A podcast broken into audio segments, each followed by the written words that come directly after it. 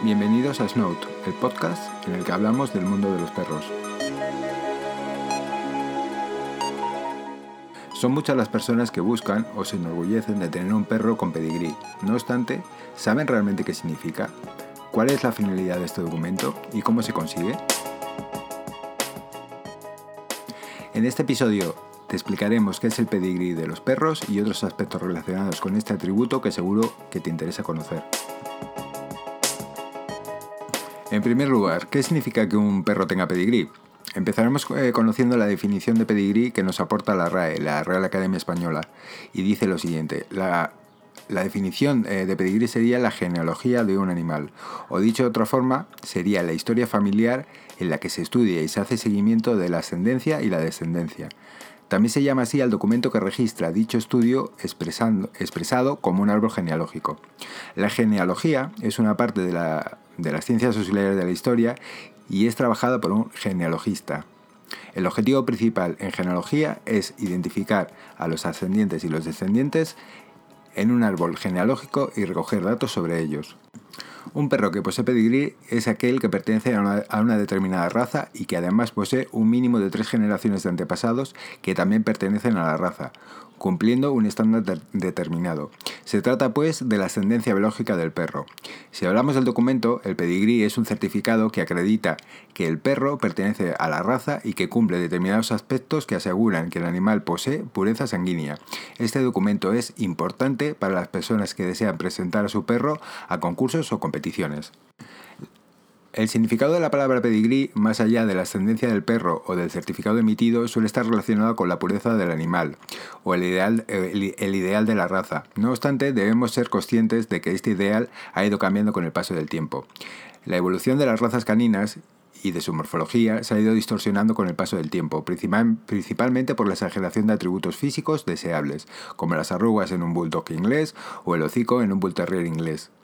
Las características morfológicas ideales están fijadas por distintas federaciones caninas, como el Kennel Club UK, la FCI o el Animal Kennel Club, entre otros, y pueden variar eh, entre una federación y otra. Es importante decir que si un perro tiene pedigrí, no necesariamente es de excelente calidad. Todo irá en función de la cantidad de información que dicho documento contenga. Es por esto que los creadores serios siempre están tratando de mantener a sus ejemplares en los más altos niveles de competencia, obteniendo así las anotaciones que irán directamente a los registros y que a la postre es lo que eh, va dándole más valor al perro de una raza pura. El certificado internacional de pedigrí se considera una herramienta útil para el criador y por supuesto para el nuevo propietario de ese ejemplar. Y se considera así porque tiene una serie de informaciones muy útiles para determinar qué cruzas son convenientes y así obtener ejemplares de, eh, de mejor calidad cada vez. Así que vamos a conocer parte de lo que cuesta en el pedigrí. Empezaremos por la información del propietario y los datos generales son el criador. En este espacio siempre irá el nombre del responsable de la crianza, sea una persona o un criadero. De esta sección es el, único dato que no cambia con el paso del tiempo, ya que los demás pueden variar dependiendo de los nuevos propietarios del ejemplar. Esto se hace para dar crédito a la persona que hizo el trabajo de selección de los padres y si resulta que el ejemplar registrado lo inscriben a las exposiciones y es un ganador constante, siempre se sabrá quién tuvo buen ojo para hacer esa cruza. El siguiente apartado que nos encontramos sería el propietario. En, este espacio debe ir el nombre del actual propietario. Es muy importante eh, que al adquirir un ejemplar, sea cachorro o adulto, se realice la transferencia del nombre, para que de inmediato se reconozca oficialmente la nueva propiedad.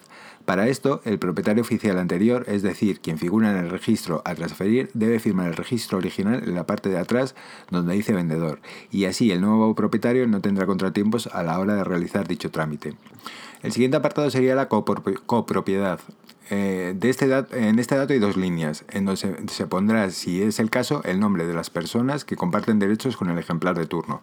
El siguiente registro de este apartado sería la dirección. Comprende los datos del propietario actual, incluyendo el número de teléfono.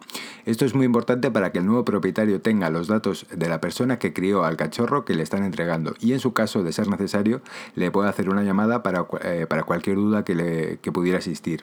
Esta información se actualiza en el momento de que el nuevo propietario realiza su transferencia. El siguiente apartado es la información del perro. Aquí es donde se detalla lo más importante referente al ejemplar.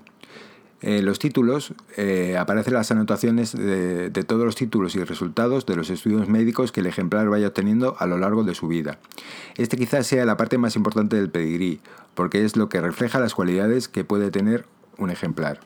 En los perros de talla grande se requiere de un estudio de cadera para saber si son libres de displaxia cosofemoral o de cadera. En razas pequeñas se pide un estudio de luxación patelar o de rodilla, entre otras cosas. De ahí la importancia de poner atención en estas anotaciones que pudiera presentar el pedigrí. Hablando un poco de estos estudios, cabe hacer mención eh, de que si un ejemplar presenta eh, libertad de, estos problemas, se anotan aquí mismo las calidades y los resultados. Como por ejemplo, eh, podemos identificar una cadera excelente o buena si se lee una anotación como esta, HD y, una A entre comillas. En el caso de, un estudio libre de luxación patelar se encontrará una anotación como esta, LLP y entre comillas un, un cero. El siguiente campo que encontraremos en este apartado será el nombre del ejemplar. Esta sección resulta importante ya que si existe un criador o criadero de alto renombre, ahí eh, se verá reflejado siempre porque, por ejemplo, en el caso de un criadero pueden poner un afijo o sufijo que se repite en cada uno de los cachorros criados, dándole un toque de distinción a la crianza realizada, lo cual puede ser un excelente indicador sin haber terminado de ver el registro completamente, sobre todo si el criadero o criador citado eh, sea de gran fama o reconocida reputación. El siguiente registro que nos encontraremos será la, raza o variedad.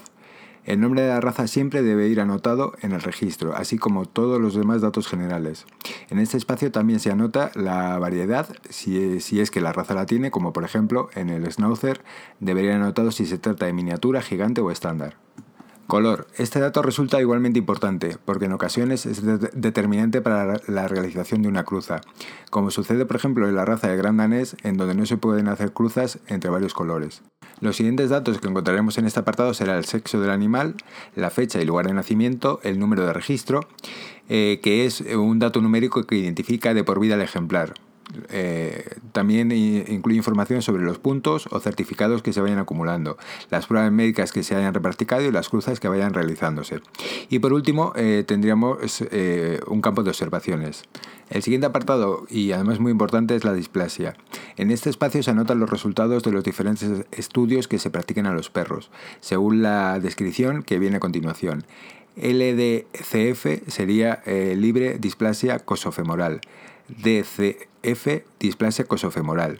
Eh, después eh, encontraríamos eh, dos cifras numéricas, por ejemplo 07, que sería el año en que se practicó el estudio. después nos encontraríamos otras tres cifras, por ejemplo 001, que es el número del estudio. Y por último, B o A, que es la letra de evaluación normal. Para el estudio de luxación de rótula eh, se anotan las siguientes claves. LLP sería libre luxación patelar, LP luxación patelar. Eh, nos encontraríamos dos cifras, por ejemplo 07, que es el año en que se practicó el estudio. Después un campo con tres cifras, 001 por ejemplo, que es el número de estudio. Eh, una letra, por ejemplo O, que sería la letra de evaluación normal. Y luego eh, grados de luxación patelar, que sería 1, grado, de eh, grado 1 de luxación, 2, grado, de luxación, eh, grado 2 de luxación, 3, grado 3 de luxación, 4, grado 4 de luxación. Esto van de menos grave a más grave. En la, parte posterior del certificado internacional de pedigrí están los campos que uno debe rellenar cuando, cuando se van a realizar los trámites de transferencia. Y además, en esta parte eh, del reverso del documento también están las siglas de los diferentes títulos de los cuales se pueden hacer anotaciones y que serían eh, los siguientes, a modo de resumen. Eh, los títulos de conformación, por ejemplo, CC sería campeón de campeones, CA sería campeón de Américas, CIB campeón internacional de belleza, eh, luego teníamos, tendríamos los títulos deportivos, como por ejemplo PC, que es perro compañero, PCE, perro compañero excelente, PU, perro utilidad, GV, Gran Víctor o Gran Vitrix, PPI, perro protección nivel 1, PPI 2, perro protección nivel 2, PP3, perro protección 3, TA, título de agilidad, PCA, perro de carreras, PT, perro de tiro, FB, flyball, RI, RI nivel 1, eh, R2, RIN nivel 2 y R3, RIN nivel 3. En cuanto a los títulos de asistencia, serían los siguientes. La sigla PGU sería perroría para ciegos, PEI PES, perro escucha para sordos, PRE, perro de rescate, PTE, perro de terapia, PSA, perro salvavidas, PA, perro de asistencia, PAS, perro antisecuestro, PAM, perro anti, antimotines, PI, perro de intervención, PA, perro antiexplosivos y eh, PDC, que sería perro detector de cadáveres. En cuanto a los títulos de trabajo, la sigla TT eh, corresponde con el título de, temperamento. La sigla CIT, Campeón Internacional de Trabajo. PMA, perro de madriguera. PRA, perro de rastreo. PMU, perro de muestra. PCO, perro de cobro. POP, perro operativo. PAD, perro antidrogas. PSA, perro de sanidad. PPA, perro de pastoreo. Y PP, perro policía. En cuanto a la interpretación del pedigrí, en el documento está contenida eh, la información de tres generaciones más cercanas de la genealogía, es decir, los padres, los abuelos y los bisabuelos. En cada uno de ellos se deben mostrar los títulos, el nombre, el número de registro y el color. Datos que se vuelven muy útiles en el caso de que se quiera saber la calidad que podría presentar algún cachorro. Si bien es cierto que es muy complicado saber si un perro tendrá de grande las mejores cualidades, sí se puede saber si las probabilidades de que esto ocurra sean mayores o menores. Si encontramos cualquier título de conformación y belleza, podremos decir que el perro poseedor de este pedigrí puede llegar a presentar estas mismas cualidades, que lo hacen bien estructurado y de fina estampa. Pero si también vemos que, que varios familiares tienen acreditada una prueba de temperamento, entonces podremos decir que nuestro ejemplar tiene potencial para ser un excelente perro, bien portado y equilibrado. Si los títulos eh, de genealogía tienen anotados son, eh, que tienen anotados son de obediencia, entonces se podrá suponer que el nuevo cachorro tiene inteligencia y que podrá aprender rápida y fácilmente los entrenamientos que se le impongan. Las anotaciones médicas favorables también figuran en esta parte del registro.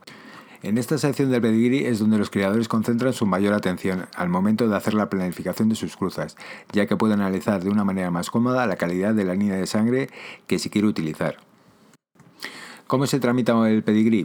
Para que un perro o una camada pueda ser registrado con pedigrí, es necesario que ambos padres ya cuenten con él. De lo contrario, no se podría registrar con pedigrí a la descendencia. Ese es un registro indispensable y eso es justamente lo que le da continuidad a la genealogía conocida. Si se cumple con este requisito, el siguiente paso es rellenar un certificado de cruza oficial, en donde se asientan los datos del padre y de la madre, así como los nombres y números de los socios de los propietarios, por supuesto las firmas de comprobación de cruza, también eh, se, se, escribe la cantidad de cachorros resultantes de la cruza, tanto vivos como muertos. Lo ideal es que todos los cachorros vivos se registren, pero en el caso de que el criador decida no hacerlo, en este apartado los tiene que declarar.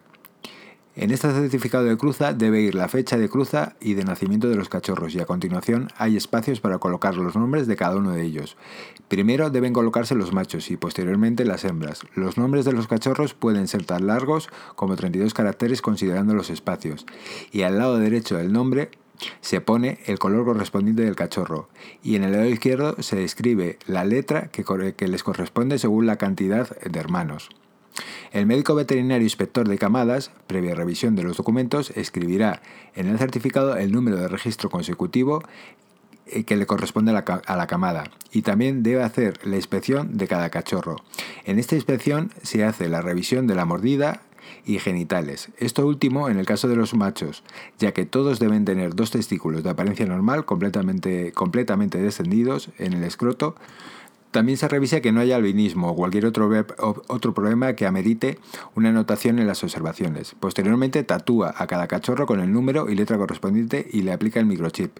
Y a partir de ese momento, y si toda la documentación está en orden, se podría considerar que los perros han quedado registrados con pedigrí. Por último, una consideración muy importante, y es que no es lo mismo el pedigrí y certificado genealógico o un certificado de pureza racial. Hasta aquí el episodio de hoy. Recuerda eh, dejar tus valoraciones y comentarios, son muy importantes para nosotros. Eh, nuestros datos de contacto eh, son los siguientes. Nuestro correo electrónico es contacto arroba. Nuestra cuenta de, de Twitter arroba snoutpodcast. Nos oímos muy pronto en el próximo episodio de Snout. Mientras tanto, sé feliz con tu perro.